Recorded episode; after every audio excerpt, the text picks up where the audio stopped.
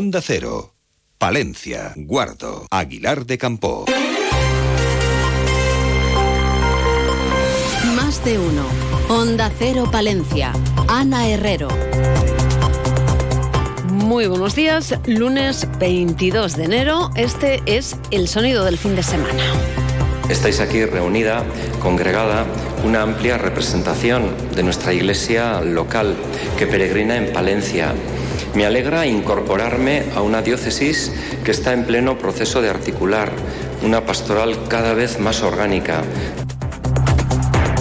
la Catedral de Palencia lucía sus mejores galas para coger el sábado la ordenación de Miquel García Andía como nuevo obispo de Palencia. Cerca de 2.000 personas, entre ellas medio centenar de navarros y una treintena de obispos y arzobispos de toda España se dieron cita para asistir a la ordenación.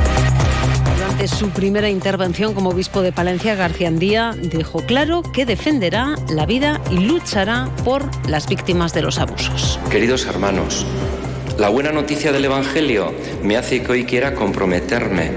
Me comprometo a luchar en favor de la vida humana, especialmente de todas las víctimas, de los abusos de cualquier tipo en el seno de la Iglesia y nuestra sociedad. Me comprometo por los más necesitados, por los enfermos, ancianos, por los privados de su derecho a nacer, los descartados, por los que aboga nuestro Papa Francisco, nos deben doler noticia de portada con la que comenzamos este lunes. Lo siguiente que hacemos es conocer la previsión del tiempo.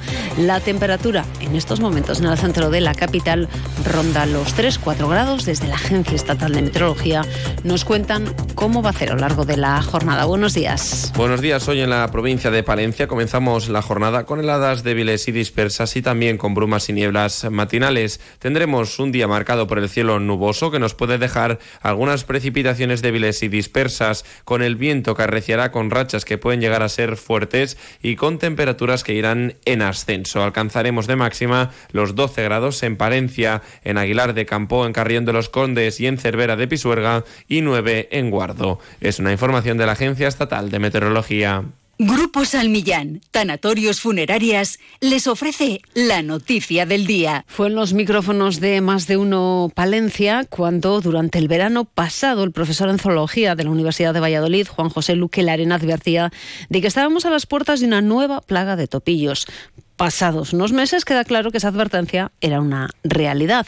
En más de uno Palencia hemos conversado sobre esta cuestión con el naturalista palentino Fernando Jubete, que nos cuenta que se vuelve a cumplir con el ciclo de plagas de topillos tras cuatro años de ausencia masiva de este roedor en los campos palentinos. Señala que ya se nota la abundante presencia de topillos y ratones. Sobre si se han tomado las medidas oportunas para mitigar los efectos de esta nueva plaga, afirma que ha echado en falta medidas de gestión, como por ejemplo que este año nos hubiera apostado por cultivos de forrajes como bezas, contando con las administraciones para haberlos cambiado por otros. Pero yo sinceramente sí he hecho en falta algunas eh, medidas de gestión que ya se deberían estar implementando. Es decir, ahora yo creo que es más que de sobra conocido que, por ejemplo, eh, se, va, se va a producir el pico pues yo sigo viendo, por ejemplo, que se están poniendo muchos cultivos de proteasinosas, de, algunos forrajes como bezas, que no creo que sea lo más recomendable eh, desde el punto de vista de agronómico, porque son cultivos que van a ser afectados seriamente por, por, estos, por estos roedores y que son daños que se podrían evitar. No cabe duda de que la acción de las rapaces es uno de los mejores baluartes para mitigar los efectos de la plaga de topillos. Como nos comenta Jubete, desde hace tiempo trabajan con la colocación de emisores satélites eh, en ejemplares de lechuzas. Y es que está comprobado que algunas rapaces detectan el comienzo de las plagas de topillos. A veces de anticiparse, ya saben que va a haber una abundancia de comida y por lo tanto eh, su presencia nos indica que algo, algún fenómeno... Eh, de incremento en la densidad de topillos se va a producir. Y eso es lo que queremos monitorizar y lo que queremos saber mediante el marcaje de varios de estos, de estos rapaces con emisores satélite, que es lo que estamos haciendo estos días. Grupo San Millán sigue creciendo en la capital y también en la provincia. En la calle Extremadura 12, nuevos velatorios crematorio con amplias y confortables salas. También en venta de baños y Villamuriel. Grupo San Millán. Siempre a su servicio las 24 horas del día en el teléfono 979 166 200. Más cuestiones en clave política. El Partido Popular de Palencia, encabezado por la presidenta provincial Ángeles Armisen, participaba este fin de semana en la Interparlamentaria Popular bajo el lema Cumplir con la palabra que se ha celebrado en Orense. La 26 Interparlamentaria ha sido un encuentro, afirman, muy importante para los populares, ya que ha servido para valorar y orientar las políticas del PP ante las preocupaciones reales de los españoles. Presidenta de la Diputación, que acompañada del diputado de zona, Urbano Alonso, ha mantenido también una reunión institucional estos días con el teniente de alcalde de Guardo, Luis Javier Cantero, con el objetivo de abordar diversas obras de mejora de infraestructuras que consideran claves en la localidad situada a unos 95 kilómetros de la capital. El teniente de alcalde de Guardo ha solicitado a la institución provincial colaboración para hacer frente a los gastos que ocasiona la piscina climatizada, spa y centro hidrotermal de la localidad. Por otro lado, Luis Javier Cantero ha solicitado ayuda para reanudar cuatro proyectos pertenecientes a planes provinciales que debido a diferentes motivos se han retrasado y para ello la institución estudiará la mejor solución para sacarlos adelante. ¿Y tú qué haces este fin de semana? Yo, recorrer Palencia y su provincia. Palencia con P la espectacular Villa Romana La Olmeda, el Castillo de los Sarmiento, las esclusas del Canal de Castilla, los sitios cluniacenses o los campos del Renacimiento, con parada y fonda para degustar su gastronomía. Buen plan el que desde la Diputación de Palencia te ofrecemos en esta tierra. Estos días estamos en Fitur, en el pabellón 9 de la feria. Ven e infórmate. Palencia con P, de patrimonio, de planazo.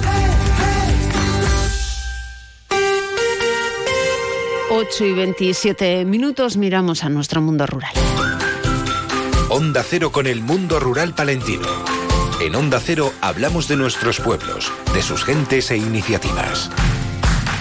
Y miramos a Utilla del Pino, que busca ofrecer posibilidades de vivienda en la localidad para los que quieran vivir en el municipio. En estos momentos está sobre la mesa el desarrollo del proyecto de construcción de 38 chalets adesados. Un proyecto que se está retrasando por la tardanza de la tramitación, al igual que ocurre con la explotación de ganadería ovina extensiva que está proyectada. La alcaldesa de Utilla del Pino, Rosario Díez, confía en que, pese a los problemas que están surgiendo, en ambos casos sigan adelante y vean la luz. Así explica más de uno Palencia en qué punto está esa construcción de viviendas. estuvo detenido un tiempo porque la empresa constructora y promotora eh, quebró. Entonces, bueno, pues después de un procedimiento judicial eh, recurría al Supremo, es que, esto es mucho tiempo eh, en stand-by.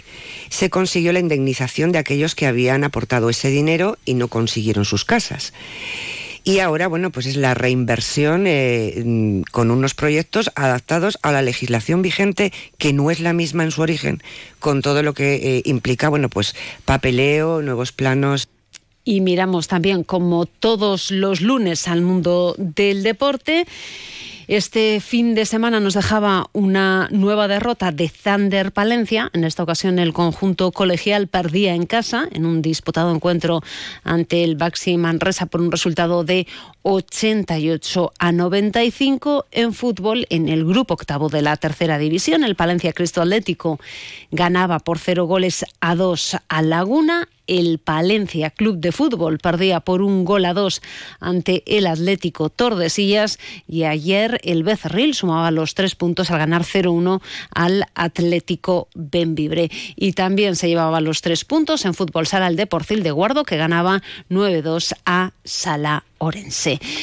Les recordamos que a las 12 y 25 vuelve la actualidad local y provincial. hace más de uno Palencia. Julio César Izquierdo, ¿hoy con qué protagonistas? Hay nueva asociación vecinal, Asociación Vecinal Cívica El Carmen, en el barrio del Carmen, aquí en Palencia. Se presentaban en sociedad el pasado viernes y hoy queremos conversar con su presidente, con Jesús Villameriel, en una mañana radiofónica en la que contaremos con las efemérides de Fernando Méndez y la Escuela Canina de José Antonio Medina, 12 y 25, Radio Cercana, buenos días.